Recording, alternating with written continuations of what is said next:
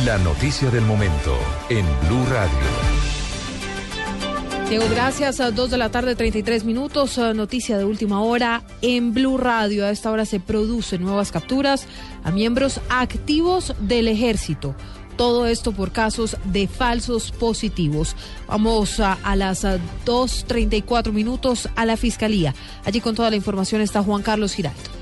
Buenas tardes y mucha atención. En este momento, agentes del CTI hacen efectivas las capturas de 10 militares activos. Se trata de 10 militares eh, bachilleres pertenecientes al batallón de contraguerrilla número 84, indicados de falsos positivos. Se trata de hechos ocurridos en el año 2006 en zona rural de Vistahermosa, en el departamento del Meta, donde tres campesinos aparecieron muertos y luego fueron mostrados como guerrilleros dados de baja. Estos soldados profesionales están siendo capturados en este momento por el CTI y están siendo llevados a Villavicencio. Aparentemente estaban comandados por algunos suboficiales y oficiales del ejército que habrían también tenido participación como determinadores, pero por el momento un fiscal de derechos humanos ha encontrado mérito para dictar medidas de aseguramiento por homicidio agravado en persona protegida contra estos militares, por lo cual les ha librado la orden de captura. Repetimos, en este momento el general Tamayo, que es el jefe jurídico del ejército, está siendo notificado. Esta cifra eleva a 4.894 militares que hasta el momento han sido vinculados con el llamado fenómeno de los falsos positivos por parte de la justicia colombiana. Juan Carlos Giraldo, Blue Radio.